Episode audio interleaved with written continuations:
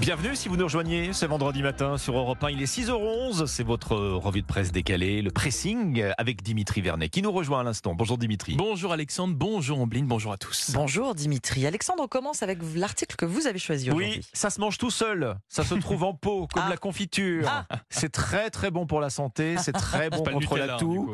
Non, Vous en avez peut-être, chers auditeurs, sur la table de votre petit déjeuner. De quoi vous parle le Figaro ce matin, à votre avis? Du miel. Le miel, Oh, le miel. Bravo Ombline, le miel, l'un des aliments les plus naturels qui soit, à condition bien sûr que ce soit du vrai miel. Je dis ça Ah parce bon que le miel, figurez-vous, est l'un des produits les plus trafiqués au monde. C'est pas nouveau. Hein. Mm. La, la consommation de miel n'arrête pas d'augmenter, c'est un fait.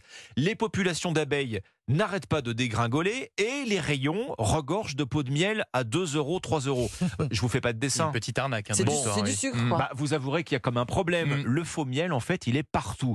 Je vous le disais, c'est documenté, on le sait depuis longtemps. Ce qui change, en fait, et ce que nous dit le Figaro ce matin, c'est qu'enfin, nos députés européens ont décidé de s'en mêler. Le vrai miel va être alors un peu mieux protégé à l'échelle européenne. Ce qui va se passer maintenant, c'est que les marques vont devoir afficher la provenance sur les pots et le pourcentage par pays d'origine. Mm, D'accord. Vous savez, Oui. les miels d'importation, c'est un peu comme euh, les vins qui sont vraiment bas Oui, de gamme. oui. C'est un Oui. mix hein, de plusieurs pays. Donc en gros, à l'arrivée, si vous avez, si vous voyez sur l'étiquette Mhm. 60% Chine, 5% Provence, A priori, Bon, c'est pas du oui. miel euh, ça véritable. c'est pas bon signe. Non. Voilà, ça On veut dire qu'il y a de fortes chances que le miel que vous achetez soit au mieux trafiqué ou alors carrément c'est du sirop de sucre euh, Oui, ça. coloré, ça existe encore. hein. Ouais. Alors pourquoi le faux miel perdure? Vous allez me dire, parce qu'il y en a partout. hein. C'est- du miel qui a pignon sur rue. Peut-être parce que le vrai miel est un peu cher. Alors déjà c'est très cher. Le, le vrai miel c'est cher, faut faut pas le nier, c'est un produit de luxe en fait. hein. Euh, mais aujourd'hui encore, le problème c'est qu'on n'a pas d'analyse obligatoire Ah oui. sur le Mmh. miel et que les analyses, si elles existent, elles sont, c'est difficile de prouver que le miel est du faux miel. Le meilleur indice, bah, vous l'avez soulevé, Ombline, hein, c'est le prix. Ah oui. Le vrai miel, c'est bon, c'est cher. 14 à 16 euros Ah oui, sûr. minimum pour Ah oui, un, un pot de- d'un kilo. Ça peut aller au-delà si c'est du miel euh, plus rare, du miel, je sais pas, de châtaignier, d'acacia, Mm. du miel, vous voyez, de, de, de- de- d'une essence Oui. en fait. hein. Mais c'est c'est comme tous les bons produits, peut-être euh, ne pas en abuser, Mhm. mais de payer le bon Ben prix. oui, c'est ça. hein, voilà, en manger Mm. moins, mais manger mieux. Exactement. Bah, vous avez parfaitement résumé. pour. Dimitri, c'est à vous. Eh bien moi c'est un article dans Ouest France hein, qui m'a tapé dans l'œil ce matin. Tapé dans l'œil, oui, parce que bien je suis tombé sur des images accompagnant cet article où on peut voir bien des Chinois se balader dans les rues de Paris, se prenant en photo devant la Tour Eiffel. Enfin. Ça, c'est ce que je croyais, puisque bon, à un moment, j'ai arrêté de faire l'enfant, hein, je me suis mis à lire cet article, et le titre, nommé Bienvenue à Tiandusheng, la ville chinoise qui se prend pour Paris. Ah. Et c'est donc là que j'ai compris, et vous aussi.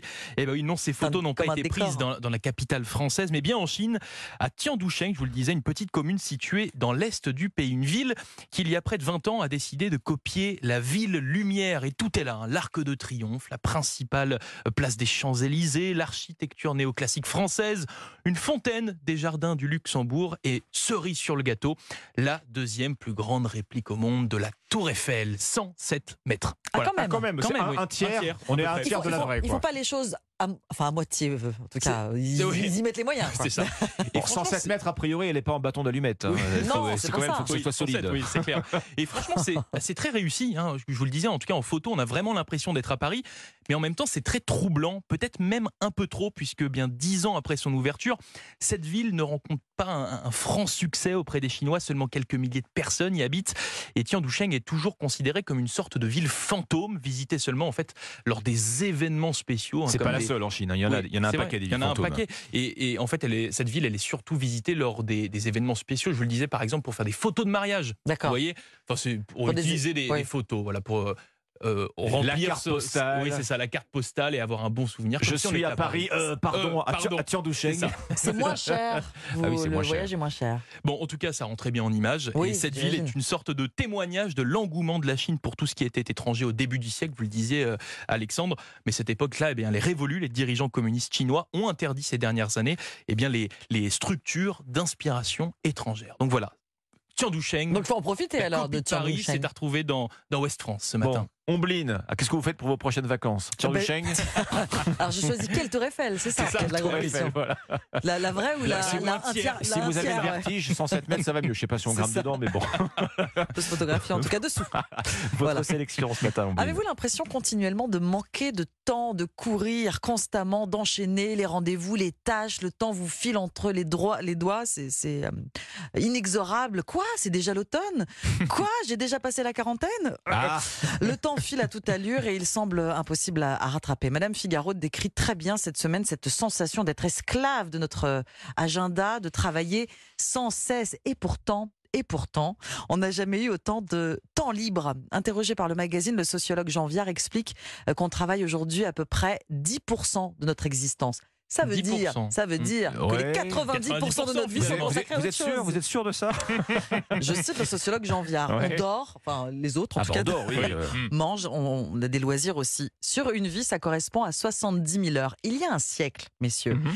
un ouvrier travaillait 200 000 heures dans une vie moitié moins longue que la nôtre. Alors oui, on a espérance de vie en plus. Ben oui, on a beaucoup plus de temps libre. On a gagné ce temps grâce à la technologie, le lave-vaisselle, le TGV, le GPS, des outils qui vont vite et qui nous font Aussi, aller oui. vite. Et c'est peut-être ça le, problème. Nous vivons en mode accéléré, écrit Madame Figaro. On zappe, on sweep euh, en à peine quelques secondes les vidéos TikTok, les amoureux potentiels euh, sur les applications de rencontres. J'allais, oui, j'y pensais. Mmh. Et puis c'est le monde d'aujourd'hui, on ramène le travail à la maison avec euh, le télétravail. Tout Ah oui, est on, ne- imbriqué. on déconnecte jamais. On déconnecte jamais, on en parle dans les infos sur Europe 1. La revendication de plus de temps libre et de moins de temps de travail, c'est l'un des combats de notre société. D'ailleurs, euh, avez-vous fait attention, deux notions de temps et de liberté qui sont aujourd'hui indissociables? La liberté et le temps, ça va ensemble. C'est grave, docteur. Bon, que faire? Eh bien, ralentir, s'exercer à débrancher, de plus ramener de travail à la maison. Oui, facile à dire, à la recherche du temps gagné dans Madame Figaro. Débranche tout. Voilà. C'est ce que chantait France Gall. C'est votre programme pour ce week-end, Omblin C'est prévu. Vous débranchez Voilà, on va Vous débrancher. déconnectez, hein, On c'est promis. hein. On met le téléphone dans le tiroir. Voilà. C'était votre pressing, votre revue de presse décalée, comme chaque matin euh, sur Europe 1. N'oubliez pas ce rendez-vous sur Europe 1 ce week-end, justement, on en parlait. Bah, dès samedi, 10h, les grandes voix d'Europe 1 qui mettent euh, leur expertise au service de vous, chers auditeurs. Catherine Ney,